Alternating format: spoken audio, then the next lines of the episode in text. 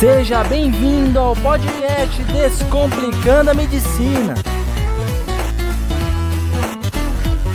Fala rapaziada do Descomplicando a Medicina, tranquilão? Vamos comentar neste podcast sobre a pandemia de coronavírus que as mídias sociais vêm trazendo como uma crise gravíssima botando medo e alarmando toda a população com relação a esta doença. Nós vamos saber o que, que ela é, quais são os sintomas e diagnósticos dessa doença, quais são as medidas protetoras e preventivas e também alertar para você tomar a sua interpretação se isso realmente merece um pânico generalizado como se tornou no mundo. Então vamos comentar o que, que é o coronavírus, a doença pelo coronavírus. Ele é uma família de vírus que causam infecções principalmente respiratórias, porque eles têm tropismo por esse tecido do pulmão. E ele foi encontrado e descoberto dia 31 de dezembro de 2019 após vários casos registrados na província de Wuhan, na China, e ele causa a doença da síndrome de coronavírus, o COVID-19. O COVID-19 nada mais é do que a tradução simplificada do inglês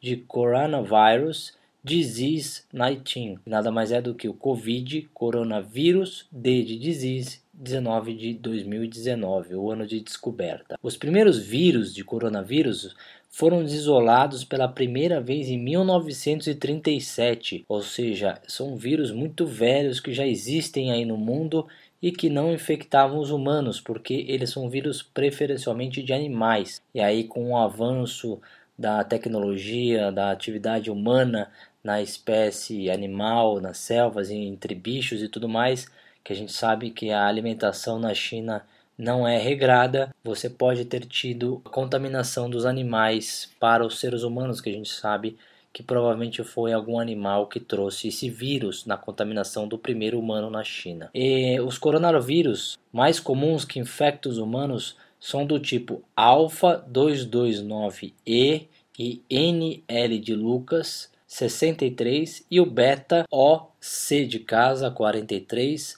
HKU 1. Hoje no Brasil, estamos gravando o podcast agora dia 13 de março de 2020. Já foram reportados mais de 70 casos de coronavírus no país, porém pode crescer por mais de 900 casos suspeitos que ainda estão sendo diagnosticados para ver se são ou não o coronavírus. Então vamos acabar aqui com essa introdução e vamos falar como é que esse coronavírus ele é transmitido. As investigações sobre as formas de transmissão do coronavírus eles ainda estão em andamento, mas a disseminação de pessoa para pessoa, ou seja, a própria contaminação por gotículas respiratórias ou contato está acontecendo. Qualquer pessoa que tenha contato próximo de uma pessoa para outra, cerca de um metro, que tenha alguns sintomas respiratórios, corre o risco de ser exposta à infecção. Como você não sabe se aquela pessoa tem ou não o vírus, o coronavírus, mantenha a distância dessa pessoa que possivelmente está com quadro gripal. A gente vai falar quais são os sintomas daqui a pouco. É importante observar que a disseminação de pessoa para pessoa pode ocorrer de forma continuada, ou seja, de uma pessoa para outra sem que haja uma pausa.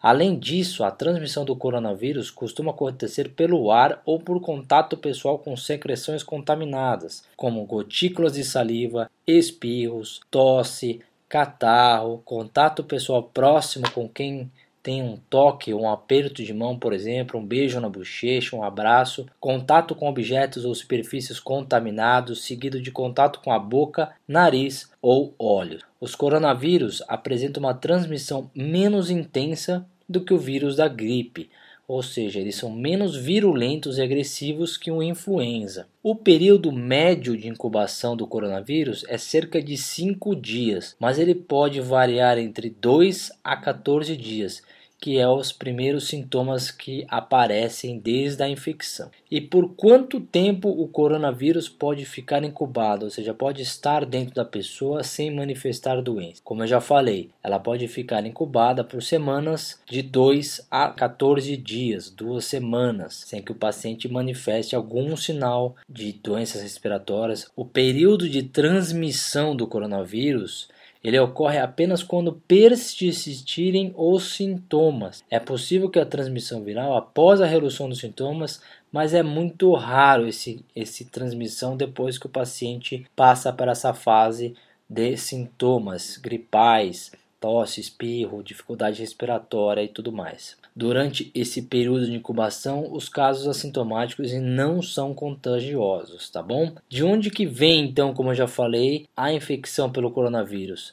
A maioria desses vírus, eles infectam uma espécie animal, macacos, morcegos, que foram sido é, alvos de alimentação inadequada da população chinesa para a, a, os humanos. Então pode ter sido daí que veio as fontes de coronavírus. Quais são os sintomas de quem tem essa doença? Os sintomas são principalmente respiratórios, semelhantes a um resfriado, porém também pode cursar com infecção do trato respiratório inferior, como pneumonias para você que não sabe o que é uma pneumonia, acessa lá o nosso YouTube, playlist Descomplicando a Medicina e procure o que é a pneumonia para saber sintoma e o diagnóstico de pneumonia. Os sintomas conhecidos até o momento são a febre, que pode ser alta, acima de 38, tosse, que pode ou não ser produtiva, e dificuldades para respirar. Qual que é a diferença para uma gripe e o coronavírus?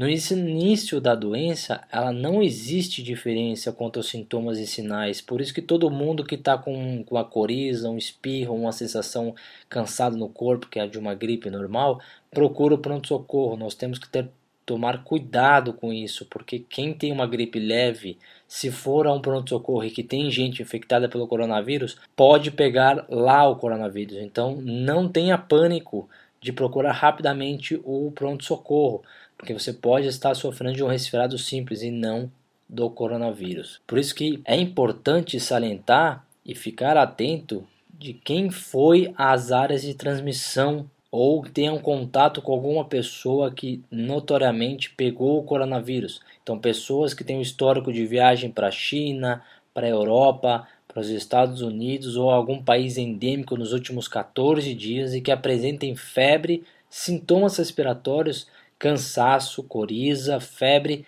devem ser considerados uns casos suspeitos, porque tiveram contato sim com algum possível paciente contaminado. Como é que ele é transmitido? As investigações hoje em dia mostram que a disseminação pessoa para pessoa é através de gotículas respiratórias ou contatos de mão levado à boca ou nariz ou aos olhos com substâncias contaminadas.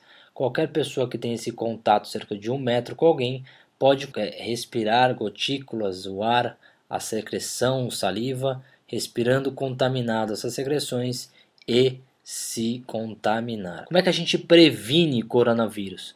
O Ministério da Saúde está orientando cuidados básicos para reduzir o risco geral de contrair ou transmitir essas infecções respiratórias agudas, incluindo, obviamente, o coronavírus. Então, as medidas são Lavar bem as mãos, frequentemente com água ou sabonete, pelo menos aí uns 20 segundos, respeitando os cinco momentos de higienização, que é a palma da mão, o dorso da mão, as unhas, os punhos e é, usar desinfetante, sabonete à base de álcool também, para aumentar o poder de esterilização. Evitar tocar os olhos, nariz, boca com as mãos não lavadas, principalmente quando você tem contato com substâncias que podem estar contaminadas. Evitar o contato próximo com pessoas doentes, obviamente suspeitas de coronavírus. Você deve ficar em casa quando estiver doente, porque você pode ser um foco de transmissão. Então, se você for em locais como padarias, como eventos, feiras, escolas, faculdades,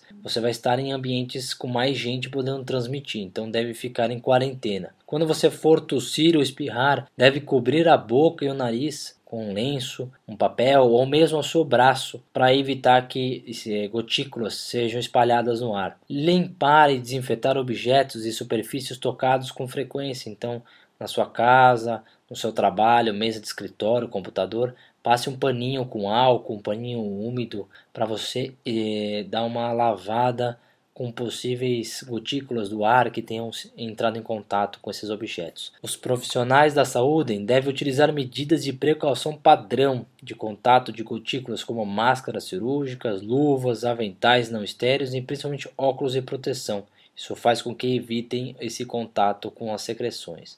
Para a realização de procedimentos que gerem a aerosolização de secreções respiratórias, como intubação traqueal, aspirações de via aéreas ou indução de escarro, deverá ser utilizado as máscaras N95, que são aquelas também utilizadas para evitar transmissão de tuberculose. Como é que é feito o tratamento do coronavírus caso você tenha é, sido infectado. Não existe um tratamento específico causado por esse tipo de vírus humano. No caso do coronavírus é indicado repouso, consumo de bastante água para evitar a desidratação e também o processo uh, inflamatório, além de algumas medidas adotadas para aliviar os sintomas, ou seja, os sintomáticos, como o uso de medicamentos para dor, analgésicos e antipiréticos, os antitérmicos, o uso de umidificador no quarto para tornar o, o ambiente mais fácil de se respirar, e não, não irritar as vias aéreas, deixá-las mais secas para sangramento, tomar banho quente para auxiliar no alívio da dor de garganta entre tosses, e assim que os primeiros sintomas surgirem, é fundamental procurar ajuda médica imediata para confirmar e diagnosticar e assim iniciar o tratamento. Todos os pacientes que receberam alta durante os primeiros sete dias do início do quadro, quaisquer sintomas independentemente de febre, eles devem ser alertados para a possibilidade de piora tardia do quadro clínico e sinais de alerta de complicações como aparecimento de febres, podendo haver casos maiores de febres de 40 a 41 graus, ou seja, febres graves, elevação ou piora dos sinais respiratórios, taquicardia, dor pleural, ou seja, piora da dor para respirar, a fadiga pode aumentar, e a dispneia também pode aumentar. Se você viajou para a China, para a Europa ou algum país endêmico nos últimos 14 dias e ficou com uma gripe forte, tosse, dificuldade de respirar, você deve procurar um atendimento médico na sua cidade e imediatamente informar esses sintomas e também que você visitou um desses países ou entrou em contato com algum indivíduo desses países para ser investigado e diagnosticado o coronavírus. Vamos falar agora sobre como é que é feito o diagnóstico do coronavírus. Ele é feito com uma coleta de material respiratório, que pode ser secreção das vias aéreas, nariz, escarro, é, boca, e ele é necessária a coleta de duas amostras suspeitas de coronavírus. Então pode ser secreção nasal e bucal, ou então escarro e secreção nasal, ou seja, duas amostras elas são encaminhadas para o laboratório feito o teste e triagem para o vírus. Para confirmar a doença, é necessário realizar o exame de biologia molecular que detecte o RNA viral. Esse diagnóstico do coronavírus é feito com uma coleta de amostra, essa que eu já falei, e está indicada sempre que ocorrer a identificação de um caso suspeito. Orienta então a coleta do aspirado da nasofaringe ou suaves de secreção nasal oral, também das secreções respiratórias escarro por exemplo, ou lavado traqueal brônquico caso o paciente esteja entubado. Os casos graves devem ser encaminhados a hospitais de referência para isolamento e tratamento. Casos leves devem ser acompanhados pela atenção primária em saúde, as UPAs, que são os postinhos de saúde da sua bairro. Como é que é definido os casos suspeitos de coronavírus? Diante da confirmação de um caso suspeito de coronavírus no Brasil,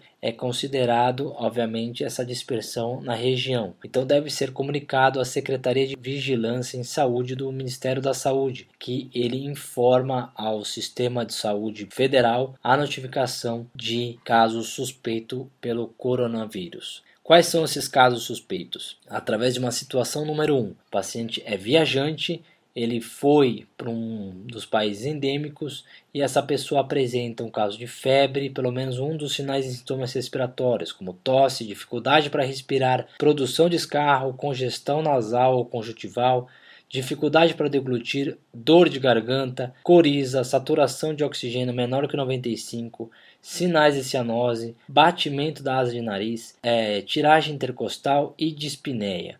O histórico de viagem para esses países endêmicos, ela é sustentada e grave, sendo que esses tempos devem ser de até 14 dias. ou então pela situação número 2, quando você teve contato próximo com alguma pessoa que apresente febre ou pelo menos um sinal de sintoma respiratório, que eu já falei, tosse, dificuldade para respirar, produção de escarro, congestão nasal, conjuntival e tudo mais. Essas duas situações devem ser suspeitas para caso de coronavírus. Casos confirmados de doenças pelo coronavírus é feito o teste laboratorial com resultado positivo para PCR em tempo real. Esse teste de PCR vai vir positivo e também a dosagem do RNA viral.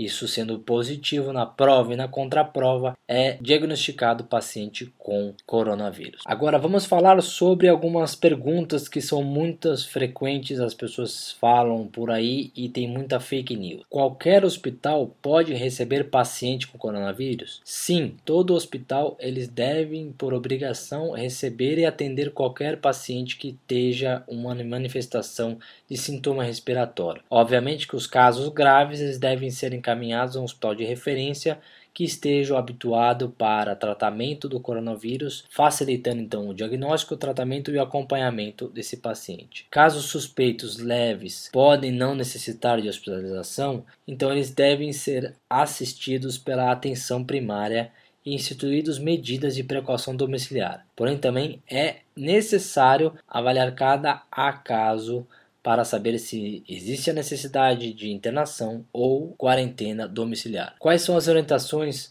de portos e aeroportos. Então, aumentar a sensibilidade na detecção de casos suspeitos do coronavírus de acordo com a definição de cada caso. Isso deve-se reforçar a orientação para a notificação imediata de casos suspeitos nos terminais.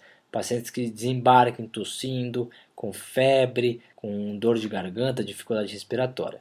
Outra medida também é a elaboração de avisos sonoros com recomendações sobre sinais e sintomas de cuidados básicos. Então, quando o paciente desembarca, para saber e avisar sobre os casos que estão acontecendo naquele, naquele país, naquele, naquela cidade, para você estar ciente de é, possíveis contaminações. É importante também intensificar os procedimentos de limpeza e desinfecção assim como utilização de equipamentos de proteção individual, os EPI, conforme os protocolos, sensibilizar as equipes sanitárias do, do aeroporto com relação à limpeza das estruturas, das superfícies, passando álcool, desinfectando possíveis catarros, cuspes, salivas, os corrimães, cadeiras e etc. Quais são as recomendações aos viajantes que estão no exterior? Aos viajantes que estão no exterior, a orientação é seguir as recomendações das autoridades de saúde locais e as seguintes medidas de prevenção e controle para infecção do coronavírus: evitar contato com pessoas com sintomas respiratórios, evitar o contato com os animais vivos ou mortos que estejam contaminados ou que estejam apresentando sintomas doenças, evitar o consumo de produtos de origem animal cru ou mal cozido, evitar visitações locais com registros de transmissão de casos suspeitos ou confirmados para infecções de coronavírus, Caso necessite algum atendimento de serviço de saúde, informar detalhadamente o histórico de viagem, os sintomas, quando começou e adotar medidas de precaução padrão, então lavar as mãos frequentemente com água e sabão, ingerir alimentos bem lavados, caso cru ou bem cozidos, evitar locais de grande fluxo de pessoas como mercados, shoppings, cinemas, teatros, aeroportos, evitar tocar as mucosas dos olhos, nariz e boca sem que tenha lavado as suas mãos ou higienizados, proteger a boca e nariz com um lenço de papel ou uma máscara ou com seu braço, caso você vá tossir ou espirrar. Aqui no país, quais são os laboratórios de referência para o coronavírus? Eles são os laboratórios que conseguem fazer análise do RNA viral e também a dosagem de PCR pelo protocolo Charité. Eles devem ter a validação dos protocolos e são eles a Fundação Oswaldo Cruz, a Fiocruz no Rio de Janeiro, o Instituto Evandro Chagas, da Secretaria de Vigilância em Saúde do Estado do Pará ou o Instituto Adolfo Lutz, da Secretaria de São Paulo do Estado de São Paulo. Essas três instituições são as únicas no país, no Brasil, referências e validadas para o diagnóstico do coronavírus. Só umas observações para finalizar: a febre pode não estar presente em alguns casos, como por exemplo em pacientes jovens, idosos imunossuprimidos ou que em algumas situações possam ser utilizados medicamentos antitérmicos. Nessas situações, a avaliação clínica deve ser levando em consideração a decisão de ser registrada na ficha de notificação, assim como a história clínica de contato com pessoas infectadas ou viagem para países infectados. O contato próximo é definido como estar a aproximadamente 2 metros de um paciente com suspeita de caso por coronavírus, dentro da mesma sala ou área de atendimento, por um período prolongado sem uso de equipamentos de proteção individual, como máscara. O contato próximo pode incluir cuidar, morar, visitar, compartilhar uma área ou uma sala de espera de assistência médica, consultório odontológico e ainda nos casos de contato direto com fluidos corporais, quando não estiver usando o equipamento de proteção individual. Então, só para resumir, o exame diagnostica e detecta o coronavírus é o exame de PCR e o RNA viral. Se você tiver tido contato com pessoas que vieram de países endêmicos ou que sejam suspeitos de coronavírus, você deve ficar atento ao aparecimento de febre, sintomas em você próprio e nesta pessoa que você tem suspeita, tosse, dificuldade para respirar, febre, entre outros. E se porventura você manifestar qualquer desses sintomas, procure um atendimento médico imediatamente mas não tenha pânico, não tenha histeria, porque este é uma doença altamente contagiosa, mas ela não é muito virulenta, ela não causa muita sintomatologia grave em pacientes rígidos e de meia idade. Ela age principalmente em pacientes idosos e imunossuprimidos. Então, pessoal, por favor, não acredite em fake news, em matérias de zap, em qualquer coisa que você leia na internet. Tenha parcimônia, se informe para não cair na pegadinha de ficar pilhado com relação a essa pandemia. Espero que você tenha gostado desse podcast. Fique ligado nos próximos podcasts e até lá. Grande abraço.